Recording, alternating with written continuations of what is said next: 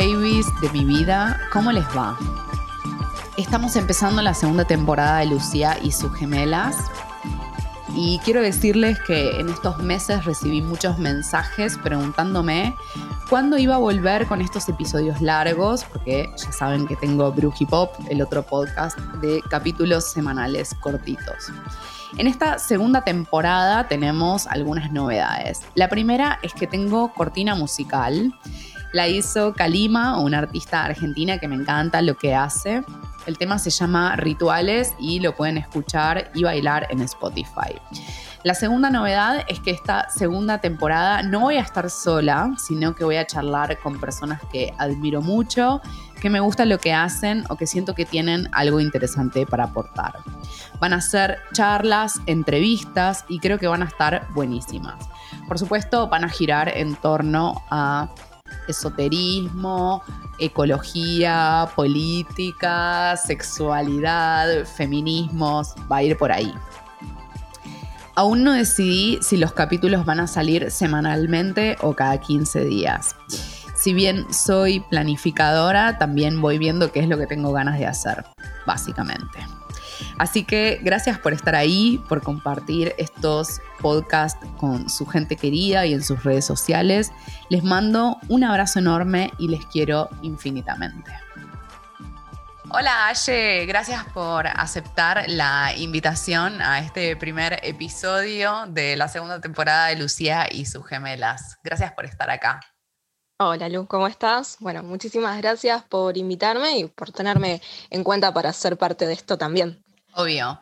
Eh, yo creo que sos una reastróloga y me encanta que seas autodidacta. Eso me parece como muy hermoso en el mundo de la astrología. Me fascinan las personas que, eh, no sé, como agarraron libros, talleres, cursos y como que armaron eh, todo un conocimiento y vos sos una de ellas. Así que genia, total.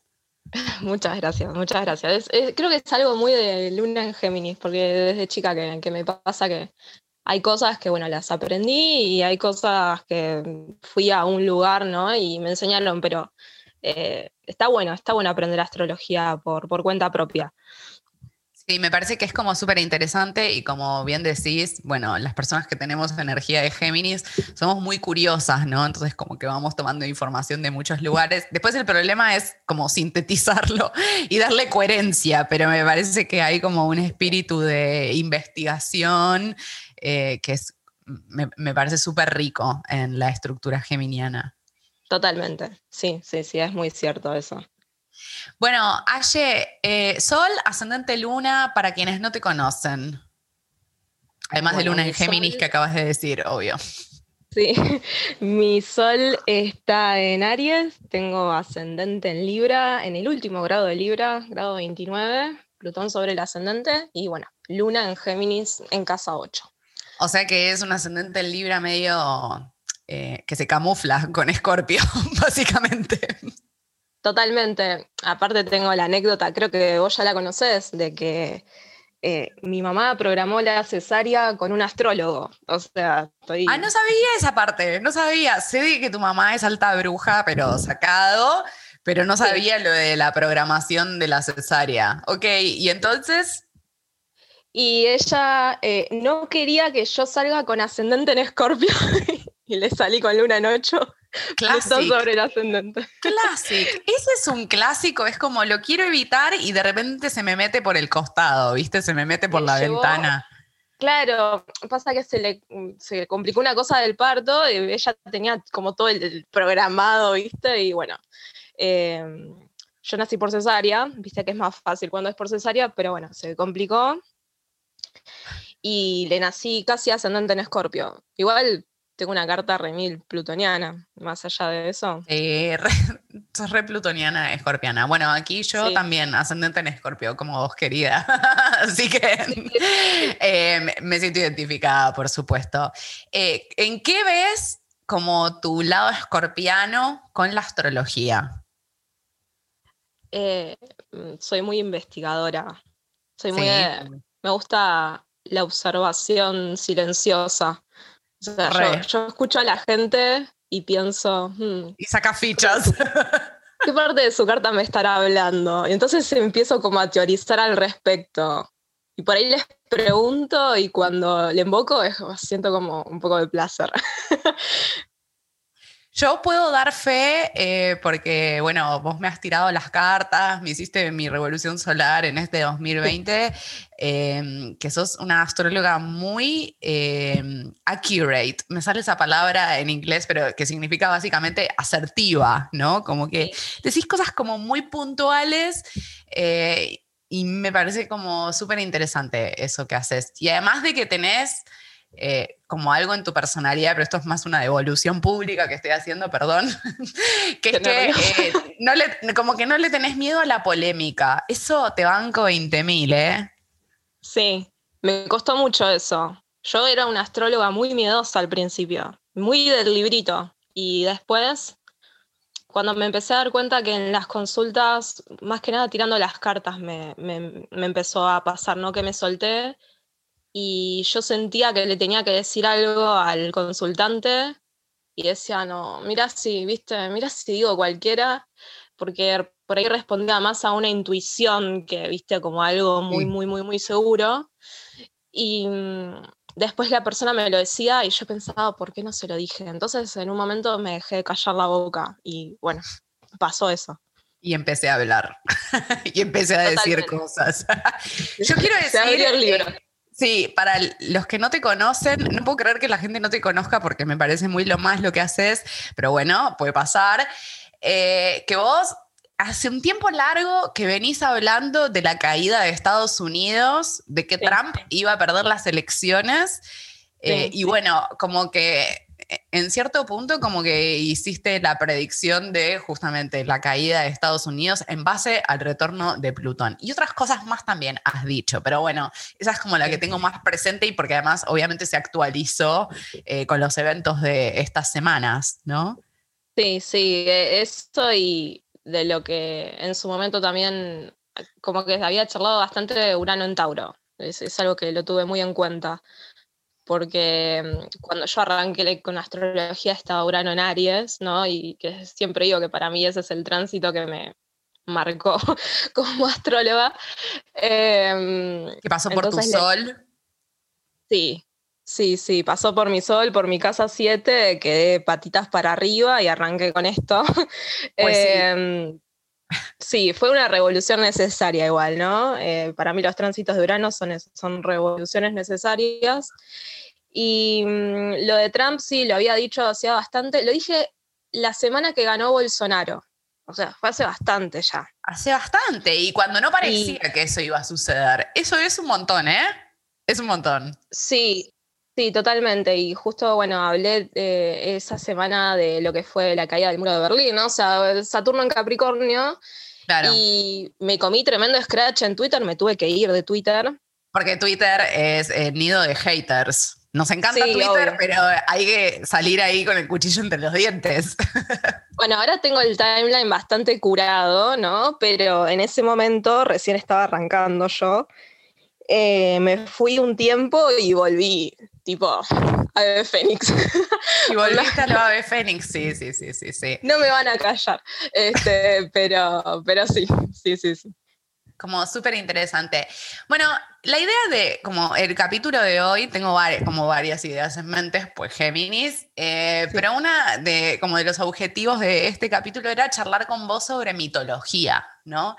Me eh, encanta. yo siento con la mitología que en general como que mm, tendemos a rechazarlo, ¿no? Sobre todo como en los primeros momentos que empezamos a meternos en astrología, es como que nos llama mucho más la atención, no sé, saber cómo son las personalidades de, según los signos, eh, no sé, con suerte te interesa la astrología mundana, pero hay algo ahí como en la mitología que es medio en vole.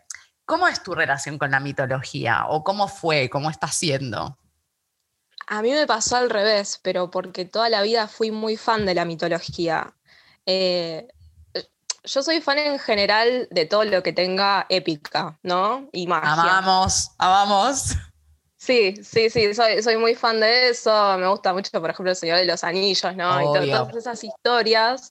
Em, pero de la mitología ya desde chica, fan de la Sirenita, de Hércules, me las alquilaba todo el tiempo mi papá. Em, y Me después encanta, cuando- ese- me encanta ese relato noventas de barrio. Iba siempre al videoclub. no solamente alquilábamos el, el, el cassette, ¿no? En ese momento también se alquilaba la videocasetera, porque si tenías videocasetera eras, eras milloneta. Sí, sí, sí, sí, sí, estabas guitudo, estabas guitudo. Sí. Ok. Te venías con la, con la cosa, con, la videocasetera, hasta que un día mi papá se cansó y me compró la videocasetera y, me compró La Sirenita, Hércules, toda- todas las películas que me gustaban mucho a mí. Eh, y después cuando estaba en tercer grado, la maestra de lengua nos dio un libro de mitología y ahí yo me enloquecí, muy fan desde ese entonces. Eh, me compraba libros de la antigua Roma, de antigua Grecia, bueno, fan de los Caballeros del Zodíaco también. Todo ese mundo siempre me llamó la atención Hermoso. y de hecho es de lo primero que leí cuando empecé con astrología, que por eso también es que me interesé. Mira, qué loco, como que en general suele pasar al revés con la mitología, como que es algo que, insisto, como que viene después de haber hecho como algunas investigaciones, que es como, ah, ¿por qué todo el mundo habla de mitología, no? Como los que son más eh, académicos dentro de, Sí. de esta disciplina le dan mucha importancia, pero en general cuando una se empieza a meter, como, como que no le das tanta ola. Eh, así que me encanta. Sí, yo también soy fan de lo mítico, épico, igual que vos, tipo Señor de los Sí. Anillos. Obvio que fui re fan de Game of Thrones. Re. También, Obvio. recontra. Obvio. sí, sí, sí. Amamos. Sí, sí, total. Era una serie que tenía todo, ¿no? Tenía un montón de sexo, tenía guerras, tenía magia, tenía hechicería, tenía zombies, todo. Política, todo. Todo lo que una escorpiana quiere. Yo llegaba, esto es gracioso, cuando llegué a la última temporada, tenía ansiedad antes de arrancarla. tipo, Ay, me acuerdo, eh, no, no- no me acuerdo cuándo fue, pero tipo el, eh, ah, el episodio de Aria, el que ya sabemos don- donde Sí. mata al chaboncito este, que ya no me sale el nombre, el rey de la noche. em, Sí. estaba con ansiedad yo. Sí, sí, La sí. resentía esa serie. Sí, sí, sí.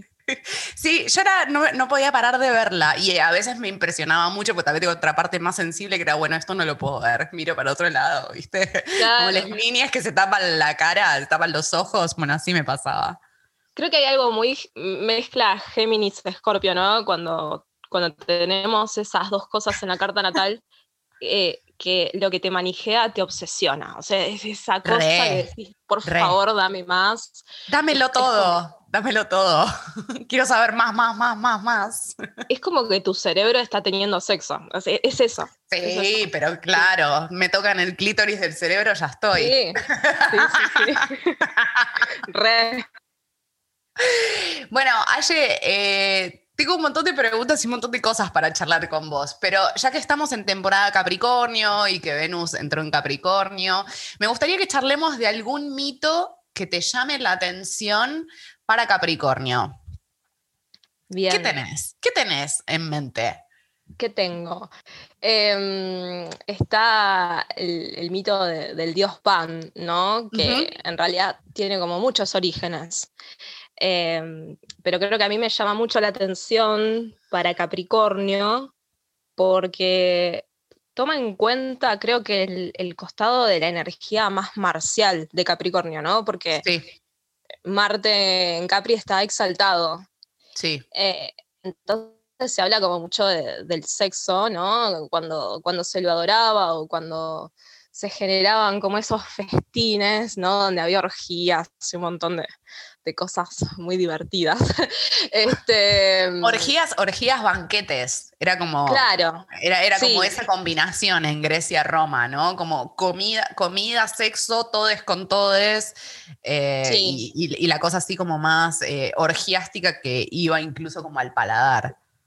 Claro, y creo que lo interesante es que justamente, ¿no? En, en- en contrapartida a lo que hoy podríamos considerar como Capricornio-Saturno, es que, eh, por ejemplo, en esa semana donde se generaba ese ágape medio, medio eh, con libertinaje, es que se olvidaban de todos los preceptos de lo que era una sociedad, ¿no? Mm. Hecha y derecha. Y si hoy en día pensamos Saturno y Capricornio, es como algo que nada que ver, ¿no? O sea, es algo Sí. que, que- que cambia muchísimo.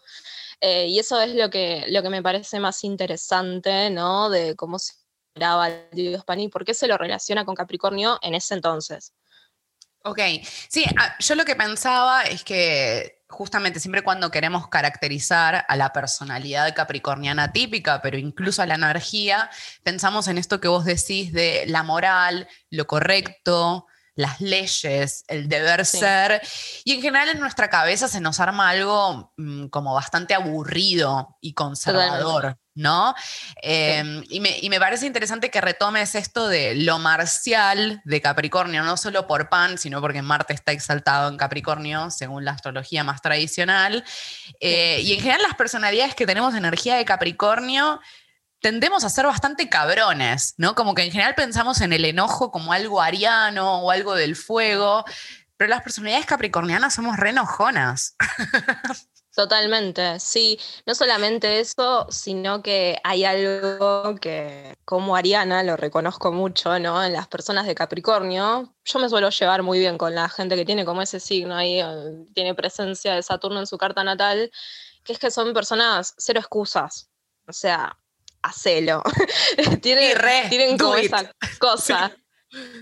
Sí, sí, sí, tienen como esa cosa medio de emperador, ¿no? La Sí. carta del emperador, que si bien se dice que representa a Aries, yo veo mucho de Capricornio en el emperador.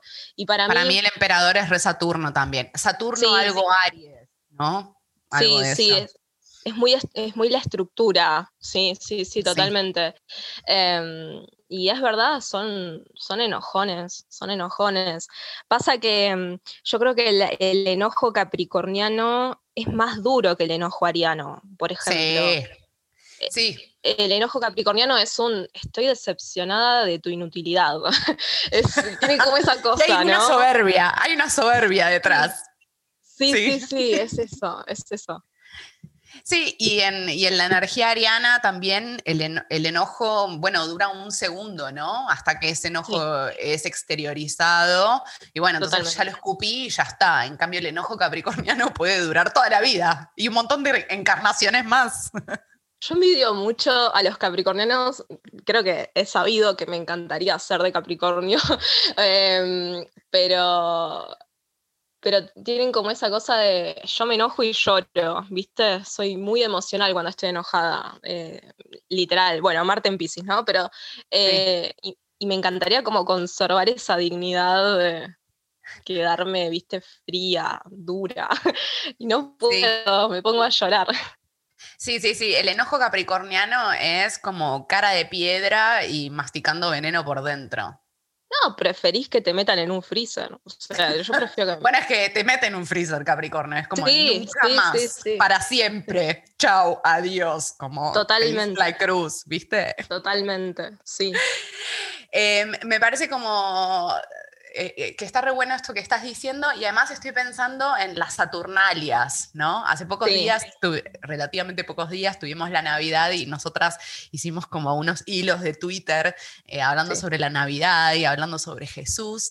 Eh, y bueno, la fiesta de la Navidad, que hoy la conocemos con Papá Noel y este invento moderno de Coca-Cola, la, la, la, bueno, tiene Sí. esta conexión con esta fiesta súper antigua, de, que era en honor a Saturno, y que tenía esta característica que vos decís, ¿no? Eran durante un par de semanas, había banquetes, había orgías, había incluso sacrificios, ¿no? Sí. Y como había una suerte de clima de carnaval. ¿A qué nos referimos cuando hablamos de clima de carnaval? Bueno, a que la idea de lo moral, lo correcto, lo normal queda completamente de lado, ¿no? Em, y, y esto es algo que, que viene con, con la celebración a este dios Pan que vos decís. Y también Eh, me gustaría que pensemos en esto de eh, el 25 de diciembre, ¿no? Como asignado a Jesús, que bueno, hay como toda una historia de por qué es el 25 de diciembre y está vinculado en buena medida justamente a estas festividades de la Saturnalia. Entonces, cuando se impone como el rito cristiano, bueno, dicen, de algún modo es una estrategia que arman. Entonces dicen, bueno, vamos a poner esta fecha que es cercana al solsticio y que no va a quedar como tan lejana a las antiguas festividades que había, ¿no? Pero bueno, después aparece el debate sobre si eh, Jesús efectivamente es de Capricornio o no, más allá de que sabemos que esta fecha fue asignada arbitrariamente por una cuestión más política, de conveniencia, o tiene otras energías. ¿Vos cómo la ves, Aye?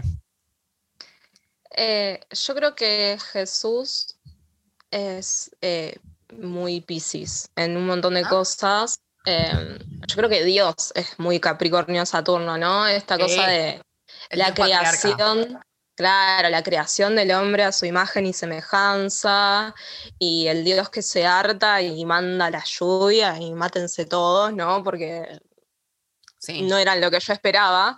Em, y, esta cosa de, bueno, mi culpa, mi culpa, mi culpa, ¿no? Esta cosa muy cristiana, lo digo como una persona que fue a, colegio católico toda su vida.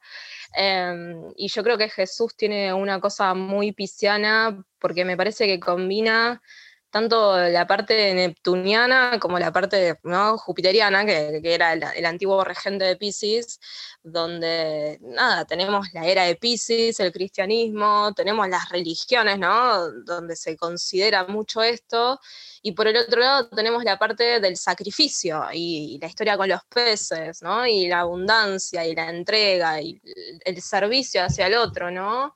Eh, me parece que, que Jesús es muy pisciano.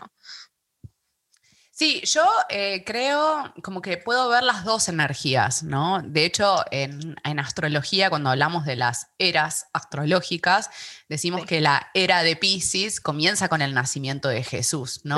Y, me parece que hay una conexión re fuerte entre la energía eh, pisciana con el legado del cristianismo. Y hago esta aclaración que para algunas personas va a ser un poco redundante, pero bueno, me parece que es importante hacerlo, que es que eh, no quiere decir que si tenés energía de Pisces en tu carta tengas que ser cristiano, pero sí que opera... como un legado simbólico, ¿no? Y que además, bueno, toda nuestra cultura es judeo-cristiana, entonces eh, en algún punto nos toca a todos. Lo que sí creo es que, em, bueno, que aparece, ¿cómo es lo, lo pisciano cristiano? Bueno, tiene que ver con esto del perdón, por ejemplo, que me parece que es algo súper pisciano y súper cristiano también. Em, como toda una idea de la compasión y del amor universal, me parece que es súper pisciana. Pero también pero también le puedo ver el componente eh, capricorniano Jesús. Yo aclaro que yo no fui a escuela católica, ni siquiera estoy bautizada, pero que tengo un amor muy grande por Jesús y por la Virgen María, eh, más desde una perspectiva como más esotérica, ¿no? Como de, bueno, que son maestres que nos acompañan desde otros planos y que nos guían, ¿no? Y a los que eventualmente podemos eh, pedirles asistencia, ayuda, pero igual como le podríamos pedir a Buda o a Kali o no sé, a Shiva, qué sé yo. Em, lo, que, lo que sí veo en Jesús como capricorniano, bueno, al parecer tenía carácter re fuerte Jesús, pero muy fuerte. Y era muy mandón, era muy jefecito, ¿viste? Y eso es súper capri. Totalmente. es muy Capri, sí. Eh, después toda esta cosa de la soledad, viste que pasaba mucho tiempo solo. Igual es verdad que las personas que tienen energía Pisces necesitan el tiempo a solas. Un poco como, sí, re, re. Para mí las personas que tienen en general la energía de las aguas necesitan tiempo a solas, porque es como que funcionan como esponjas energéticas de lo que pasa a su alrededor. Entonces en el tiempo a solas, bueno, acomodan los patos, ¿viste? O dicho de un modo... Sí. Las personas que tienen mucha energía agua, eh, siempre les digo esto de bueno, date tu tiempo a solas porque de vez en cuando te da como una reacción alérgica al universo, ¿no? Como a la re, re, eh, re. Sí, sí, sí. Re. va por ese lado, sí. Re, y de eh, hecho, bueno, ya podríamos pensar incluso, eh, yo tengo mucha agua en mi carta y mucho Capri también, y me pasa que uno de los temas que tengo de salud, ponele, eh, son las alergias en la piel, ¿no? Y que tienen que ver con esto, con estar con mucha gente y como el contacto, hay una parte de mi sistema que en algún punto se satura, ¿no? Bueno, yo sé que vos re necesitas tus espacios. Sí, obvio. Sí, sí, bueno, primero, eh, soy, soy agorafóbica, tengo ataques de pánico, pero más allá de eso, nunca soporté eh, estar con muchísima gente, ni nada por el estilo, ni, por ejemplo, los recitales, viste, donde la gente se mete y está como re en una. Yo siempre al costado, eh, no, no, no me gusta mucho las grandes eh, reuniones de, personas. Sí, de hecho, antes de ser astróloga, trabajé en un call center y fue la peor experiencia de mi vida porque era siempre, viste, todos comiendo juntos 50 personas y yo me quería matar. No. alergia, alergia. no puedo, perdón, les tengo alergia. Yo pensaba cuándo se calla esta gente. De hecho, llegaba de trabajar y no quería abrir la boca. Era como venía, viste, mi mamá decía, ¿cómo fue tu día? Y yo, por favor, déjame en silencio hasta mañana. no, no. Sí. Fue, fue la peor experiencia de mi vida. Ser sociable seis horas la peor experiencia de mi vida. Escúchame, Aye, ¿vos tenés Mercurio en Pisces también? Sí, yo tengo ah, Venus, Mercurio y Marte en Pisces. Ah, re Pisces. Sí, mucho Pisces. Sí, sí, sí. Y Mercurio retrógrado encima. ah, ok, sí, mucha reflexión. Bueno, em, volviendo un poco a Jesús, eh, yo creo que Jesús tiene esta cosa de la soledad que me resulta por un lado muy capricorniana, pero también puede ser algo eh, pisciano. Eh, y ¿Sabes dónde le veo también el Capricornio a Jesús? Bueno, es un, tiene un conflicto arquetípico con el padre, quiero decir. en eso es re Capri para mí. Sí, sí, sí, totalmente. En, eso, en eso me parece que es como em, Capri o... Los que, los que eh, mi viejo, por ejemplo, es ascendente en Capricornio y yo siempre noto en las consultas cuando viene alguien y me comenta, ¿no? Esto de un padre muy saturnino, muy capricorniano, está esta cosa de, de querer que te respete, ¿Viste? Sí. O, sí, demostrarle a tu padre, conozco eso. Sí, sí, sí, sí. de hacer las cosas para demostrarle a tu padre que sos buena en lo que haces. Como que vales la pena, ¿viste? Sí, exacto. Un beso a mi psicóloga. Pero está esa cosa. Em, y me parece que, va, va bastante por ese lado, además, ¿no? Teniendo en cuenta una persona que, que lo crió, un hombre que no era su padre eh, biológico. Y siempre está esta cuestión, ¿no? De la identidad, de querer saber de dónde venís. Imagínate si encima sos hijo de un ser mítico que no sabes ni quién es, no, le puedes poner ni cara. Exacto, exacto. Sí. Eh, ay, me encanta este tema. Puedo abrir 25 ventanas, pero es verdad que eh, José era el marido de María eh, y ellos, según un podcast que encontré de la querida amiga, colega Mel Kenarik, eh, ella decía que José y María eran lo que se llaman como almas gemelas o llamas gemelas, que no estaban como vinculados desde el amor, desde el amor romántico tal y como lo entendemos hoy, sino como eh, que tenían una misión, ¿no? Que era básicamente criar al Hijo de Dios, a Jesús. Bueno, de hecho, yo tengo una teoría desde que soy chica, porque atención, fui a, un colegio católico y siempre teoricé mucho al respecto. Me, he metido en, varias peleas con mi familia por esto, porque mi familia es como súper católica, pero de por favor no critiques nada claro, no, no, no, no pongas, viste, este, nada en cuestionamiento y yo lo haré. Por supuesto. Em, y siempre me dio la sensación cuando he visto películas donde lo ponen a Jesús, viste, y, todo esto, o cuando he tenido que leer pasajes de la Biblia, yo creo que Jesús no lo respetaba a José.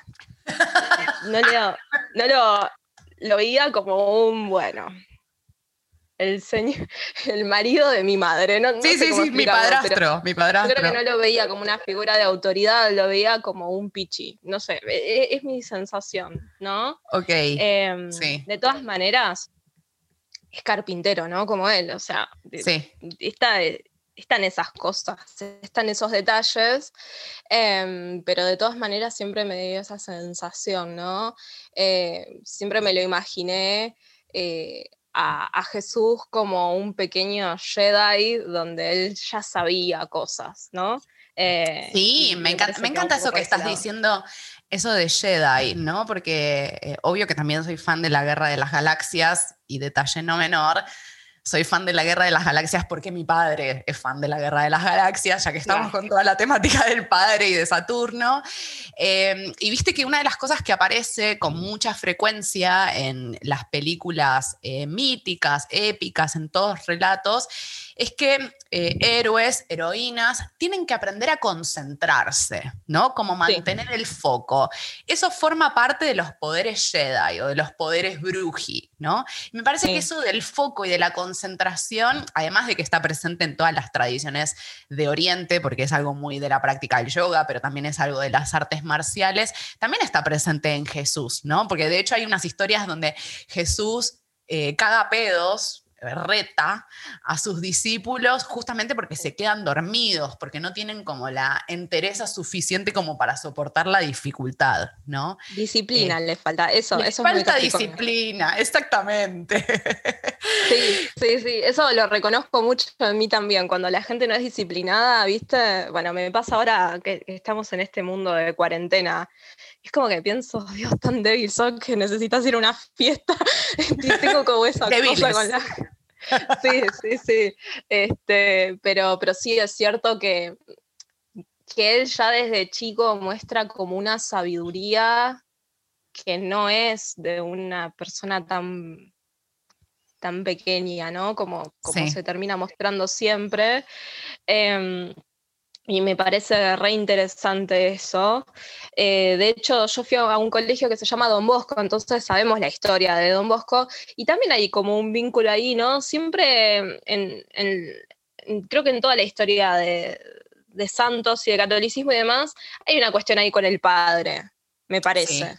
Sí. Una madre muy compasiva, llena de amor, muy, arquetipo madre, muy arquetipo cáncer o Virgo en muchos casos, y después por el otro lado un padre eh, bastante saturnino, o, donde al menos uno tiene una dinámica saturnina con el padre, porque eso es lo que mucha gente no entiende, ¿no? A veces de la astrología.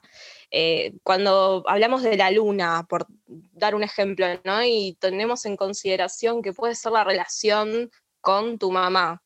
Yo creo que es lo que uno percibe de su mamá. Sí no necesariamente es como tu mamá fue con vos, son dos cosas diferentes. Sí, exactamente. Sí, por completo. Em, estoy pensando en esto que vos decías del vínculo con el Padre, ¿no? ¿Cómo es el vínculo del Padre en las mitologías, que aparece en Jesús también? El Padre, eh, porque son mitologías patriarcales, y ese es un detalle no menor, la mitología de Grecia-Roma es patriarcal, por supuesto, la mitología judeocristiana es archi mega patriarcal. Entonces, el padre opera como una figura ausente, distante, barra hiperexigente. No, no, se contradicen entre sí. Es un, es un ser que está lejos, pero que desde lo lejos, igual que el dios patriarcal, te juzga y te dice lo que tenés que hacer. Totalmente. Es, como muy eso. Y eso me parece como eh, súper interesante, ¿no? Eh, que no lo perdamos de vista y por eso creo que lo tenemos que resignificar, ¿no? En este momento de transición de eras. Pero no sé cómo lo ves. De hecho, a veces, digo, uno piensa, ¿no? Ok, eh, Saturno, Capricornio, el padre, ¿no? Los hijos, ¿cómo son con el padre? Ahora, también es muy interesante que del otro lado tenemos un padre, ¿no? Por ejemplo, pienso eh, en la historia de este tipo que se come a los hijos, ¿no? Un padre que no quiere ser superado por los hijos. Sí, Cronos. Eh, Cronos, Saturno. Claro, que es el dios del tiempo. o sea, es literalmente Saturno. Eh, entonces también está eso, ¿no? De un padre que no quiere verse socavado por los hijos. Y, hay una cosa ahí muy capricorniana también. sí, cuando uno habla, por ejemplo, eso. Sí, me da como esta sensación, digo, muchas veces cuando veo un gurú, un maestro, un profesor, alguien que te enseña, eh, yo creo que se le sube un poco Saturno a la cabeza cuando no te da las herramientas para que te sueltes, ¿no? Y que por ahí siempre quiere que estés bajo su poder. Eso creo que es como la parte medio tiránica de Saturno que, o de Capricornio, ¿no? Que, que, se, que se puede ir a un extremo, es una expresión. Em, y me parece como re interesante porque es una debilidad. Y bueno, sabemos que a Capricornio no le gustan mucho las debilidades, pero, Para nada. todos tenemos. Para nada, como ni debilidad ni registro de vulnerabilidad tampoco. No, no, es algo que la estructura capricorniana pueda sostener, pero siento forma parte del aprendizaje porque tenemos a cáncer como opuesto complementario, ¿no? Sí, totalmente, totalmente. Eh, estaba pensando en, en una, en, como creo que es un pasaje bíblico, eh, que es que cuando Jesús es crucificado, dice, Padre, ¿por qué me has abandonado? ¿No?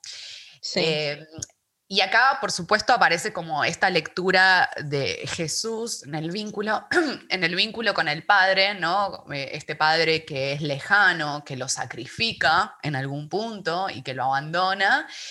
Pero también estaba pensando en el vínculo entre lo capricorniano, que es la encarnación y la espiritualidad, ¿no? No sé si tenés algún tipo de reflexión en torno a eso, si te lo pensaste alguna vez, no sé. Sí, los últimos años, yo la, conexión con la astrología la hice desde la absoluta soledad. Eh, estaba muy sola, pero no, no, porque no me acompañara alguien, ¿no? Porque sí, tuve a mis amigas y a mi mamá, ¿no? Siempre en esa, pero hay algo del camino donde cuando, cuando estás pasando un mal momento, cuando estás sufriendo o cuando estás pasando por, por algún proceso, por algún camino, hay una cuota de soledad. Y eso es algo que uno lo, trabaja solo desde adentro. Mm. Eh, sí, se puede ayudar con terapia, se puede ayudar con un montón de cosas, pero el saber estar solo es algo que se adquiere para mí. Eh, sí. Y muchas veces lo terminamos adquiriendo porque o no nos queda otra o porque le estamos escapando a ver los estragos de alguien que no supo estar solo. Me parece mm. que va por esos dos lados, ¿no? Mm. Em, yo, por ejemplo, no sé, tengo estoy ventilando mucho, pero mi mamá, por ejemplo... no te preocupes, no te escucha nadie, somos nosotras dos. Somos nosotras solas. Mi mamá es una persona que no sabe comer sola. Ella no, ah. prefiere no comer antes que sentarse a comer sola. Entonces yo de mm. toda la vida me acostumbré a comer sola porque no, no me gustaba como esa cosa de sentir que necesito depender de, ¿viste? De mm. gente. Mm. Em, y siempre me fui mucho para mi lado por, eso también. Eh, pero, pero sí, yo creo que hay algo en la espiritualidad que no queda otra donde estás vos solo. Sí. Es así. Eh, sí, estoy, estoy pensando como muchas cosas a la vez, pero re Géminis, ahí hiperestimulada con tu presencia.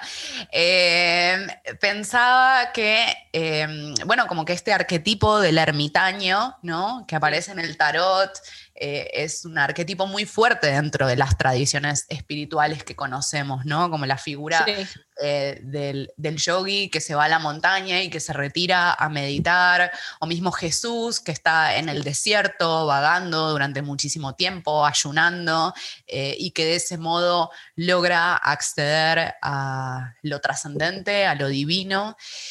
pensaba también que para las mujeres en el marco del patriarcado, aprender a estar solas es un montón, porque vivimos en una sociedad que nos exige sobre todo una pareja y una pareja que sea varón, sobre todas las cosas, eh, que, como que tiene mucha potencia esa soledad, que esa es una soledad que puede ser muy rica, pero también eh, últimamente estoy pensando, y ahora con tanto tránsito en Acuario y a la luz justamente de los movimientos eh, feministas, pero que también forma parte de, los movimientos ecologistas, como que hay algo ahí de que demasiado aislamiento también nos debilita, ¿no? Como, como, que, como que quedamos a, merced justamente de, los centros de poder. Totalmente, sí, sí. Además, eh, hay una cuestión donde yo creo que el patriarcado a nivel general ya venga de la mano de lo que es la sociedad o de, por ejemplo, un vínculo, ¿no? Con una persona que fue como bastante, qué sé yo, machirula, por decirlo de alguna manera, eh, opera desde la manipulación y desde hacerte sentir que estás sola.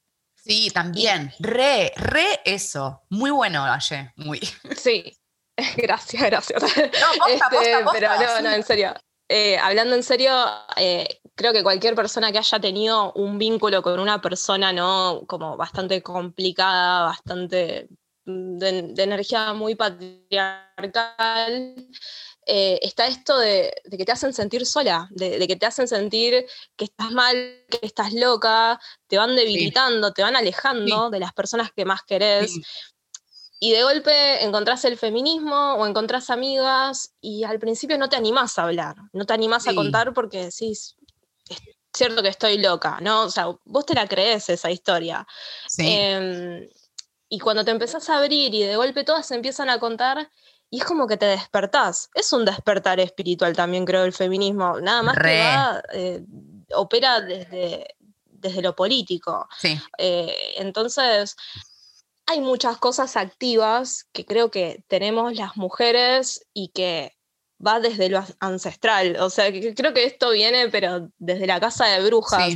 Y, está ahí, hmm. está ahí. Creo que hay algo que se despierta que se siente como muy joven, ¿no? Eh, cuando de golpe encontrás un grupo de personas, de mujeres, que, te hacen despertar y que te hacen dar cuenta que no estás sola. Esa, hay como una hermandad ahí. Y mm, también viene, creo, por el lado de, que la sociedad todo el tiempo nos hace competir a las mujeres. Sí, sí. Entonces, eh, eso aparece, viste, en las, en las mitologías de Grecia-Roma, como que ya está esta figura de Hera con H, eh, que es la mujer de Zeus, ¿no? Como que encarna esa figura de la esposa celosa. Podría ser un arquetipo capricorniano también, ¿no? Como esta mujer que quiere sostener a toda costa las instituciones, la institución del matrimonio, y entonces eh, se enoja con Zeus, pero sobre todo se enoja con las amantes de Zeus, ¿no? Eh, y muchas veces era, olvida que muchas de esas amantes en realidad son violaciones, porque la, porque la mitología de Grecia y Roma está llena de violaciones, pero son mitologías patriarcales, ¿no? Es em, como una especie de, de, Caitlyn Stark, ¿no? Ya que hablamos de Game of Thrones, que está, lo odia a Jon Snow porque es hijo y es un hijo bastardo, es producto de la infidelidad de Ned. O sea, eh, va todo como, ¿no? Siempre vinculado. Y esto yo em, en, el libro que estoy escribiendo justamente lo comparé con la parte oscura de cáncer, la madre devoradora. La, madre, que por proteger a los hijos se los termina comiendo y hasta prefiere por ahí verlos, ¿no? Como siempre ahogados antes que verlos lejos. Está eso también, ¿no? Sí. por supuesto. Eh, que me, encantó la referencia a Game of Thrones. Vivan las referencias a GOT siempre. Eh, y otro, otro arquetipo que aparece en la mitología de Grecia-Roma, que es eh, capricorniano, es Atenea. ¿no? Em, Atenea, que nace de la cabeza de Zeus em, y es la diosa de la estrategia, de la sabiduría. Para mí es un arquetipo que está muy presente entre las mujeres, sobre todo, que se dedican como a labores que son intelectuales o, que son eh, vinculadas a la ciencia, ¿no? Totalmente. Eh, muy de la racionalidad, de los saberes, donde no interviene la emoción. No sé cómo lo ves eso. Me gusta, me, gusta esa, esa conexión, em, porque por lo general siempre la mujer está vista socialmente como, como un ser que como tiene emociones es débil, ¿no? Y yo creo que es absolutamente al revés porque por lo general a la persona que vemos que pierde los estribos y, le da un golpe a la pared es un varón y creo que, va un poco por ese lado de, que las emociones, el manejo de las emociones, la inteligencia emocional es muy importante justamente para que no te para que no te termine dominando, para que no se vuelva sombra. Este, creo que hay algo ahí de, pensar que porque una persona es controlada no es emocional. Y yo creo que no va por ese lado, sino por el lado de que está justamente en balance y en control de esas emociones. Sí, sí, me parece que está re bueno esto que estás diciendo, como primero que, eh, bueno, la agresividad en los varones eh, tiene un espacio muchísimo mayor que la agresividad en las mujeres, y esto claramente es un legado patriarcal. Pero pensando un poco en Atenea, Atenea es una mujer que es inteligente, que es fría, que es racional, y ella sí, tiene un lugar en el Olimpo. ¿No? Eh, a diferencia de Artemisa, que responde mucho más a, como a la figura de la, como la mujer que es pasional, que es independiente, que es autónoma, pero que es muy emocional, ¿no? Eh, y, que no por, y que no por eso pierde el foco, porque Artemisa es refocalizada. Sí. Pero eh, Atenea, yo creo que en parte para poder sobrevivir o para poder tener un lugar en el Olimpo, tiene que desconectarse de sus emociones, ¿no? Como que hay algo de la naturaleza emocional que a priori en, estos sistemas patriarcales no tiene demasiado espacio, ¿no? Eh, me, parece que es un poco eso. Sí, sí, sí. Eh, me parece que también viene por el lado de, por ejemplo, si lo llevamos hoy en día, ¿no? A una realidad y es cuando vemos a mujeres en estratos sociales altos, pero en lo que tiene que ver con trabajo, y cómo siempre se tienen que volver, ¿no? Frías, y duras. Y si tienen hijos, es como, no vas a ir a cuidar a tu hijo, ¿no? Que está enfermo. E, tienen como esa cosa, ¿no? Y, se ve bastante, lo vemos en, las series actuales, ¿no? Em, la mujer que, siente que tiene que elegir entre avanzar en su carrera o ser madre. Y, está constantemente esa lucha, porque no es que la cosa, nos dieron derechos, podemos estudiar y de golpe, viste, está todo bien. No, no, no. Vos querés ser profesional, pero también tenés que ser buena madre. E, está eso de la sociedad. Se nos puso una mochila más en la espalda, en vez de... Sí, sí, re. Re, y porque además también esa exigencia de, bueno, eh, tenés que elegir entre una cosa y otra, o bien ver cómo haces para ser completamente multitasking, está muy acompañada de una crianza que es monoparental, donde las responsabilidades de la crianza siguen recayendo en buena medida sobre las mujeres, ¿no? y sobre una mujer, porque además tampoco es que estamos muy acostumbradas a criar en comunidad con otras mujeres. No, totalmente. Eh, creo que recién ahora se están empezando a generar, no sé, de los últimos cinco años para acá esto, ¿no? De, la tribu, de, crianza. Em, pero, pero si pienso en nuestra generación, ¿no? Eh, yo lo que veo más que nada son madres que estuvieron solas, incluso cuando estaban casadas madres que, ¿no? Eh, se, la tenían que arreglar, no sé, yo pienso en mi mamá, ella me llevaba al médico sola y, se arreglaba sola cuando yo me enfermaba. Eh, y está esa cosa que creo que cuando uno crece, lo va viendo también en sus madres, eh, y por ahí ve que de golpe los hijos mm, son padres, ¿no? Yo tengo un hermano mucho más grande que, que tiene un hijo, y ve lo diferente que es la crianza, ¿no? Mm y un poco hasta, no sé si es que lo rechazan, pero lo sienten raro, ¿no? Lo, ven de otra manera. Este, pero, pero sí, sí, sí, yo creo que nos crió mucho una generación de madres solas. mucho, em, sí, como hay, un lugar de la maternidad que es muy solitario, muy. Sí. O por lo menos así fue hasta este momento, hasta que empecemos a generar formas nuevas. Aye, como para ir cerrando, eh, te quiero preguntar, ¿qué perspectivas tenés sobre este 2021? Eh, a nivel energía, tipo... Sí, a nivel astrológico, sí, sí, sí, sí, a nivel astrológico, bueno, lo que quieras decir, obvio. Bueno, yo eh, hace un tiempo ya que es, como una investigación, ¿no? Que en algún momento cuando, cuando pueda sentarme a escribirlo, lo publicaré, pero mm, se viene el retorno de Saturno de eh, la World Wide Web, que es lo que le dio inicio a Internet, ¿no? Lo, ah, que hoy en día, claro, lo que hoy en día conocemos como, eh, no sé, tenemos un celular, tenemos Wi-Fi, tenemos ¿no? la, comunicación, la globalización, Y a mí me parece que no es coincidencia que justamente en este momento estemos viendo las consecuencias de tal vez darle demasiado poder a mm. empresas vinculadas a esto, ¿no? Primero, nos estamos conectando hoy en día en medio de una pandemia gracias a la existencia de Internet. Ya de ahí hay una dependencia muy grande. Em, pero estamos viendo ahora lo que es como el baneo, que, eh, por ejemplo, lo que está pasando con Trump. Eh, si bien yo estoy de acuerdo con que le hayan cerrado las cuentas, porque es una persona espantosa eh, y se lo merece. Em, y es castigo divino. Totalmente. Justicia cósmica. Claro, pero también me parece que hay que prestarle atención a qué va a venir después de eso, porque como arranca con uno, arranca con otras cosas.